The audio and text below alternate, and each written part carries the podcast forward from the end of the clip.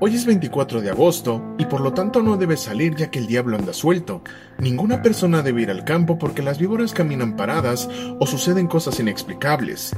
La gente recomienda que el 24 de agosto no se debe jugar con cerillos porque se puede quemar la casa y la de los vecinos y que eso era una cosa tan sencilla como que el diablo soplara. Así que nada de jugar con cuchillos porque se puede ocasionar una desgracia. No se debe acercar a rifles, pistolas, machetes ni subirse a ningún árbol y mucho menos meterse al agua porque el diablo los puede ahogar.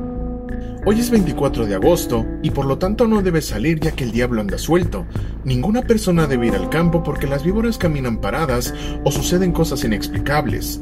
La gente recomienda que el 24 de agosto no se debe jugar con cerillos porque se puede quemar la casa y la de los vecinos, y que eso era una cosa tan sencilla como que el diablo soplara.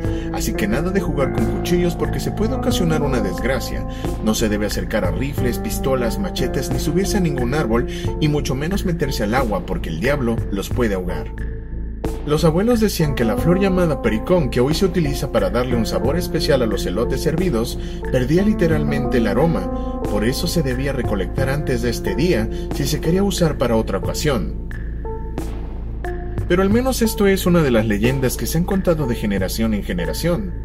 O como se diría, al menos eso es lo que la gente cuenta o ha contado a sus nietos. Pero tú qué opinas? ¿Crees que sea real? O sea solamente una de aquellas historias que se han contado solamente para espantar a los niños. ¿Quién sabe? Comenta qué es lo que piensas tú. Adiós.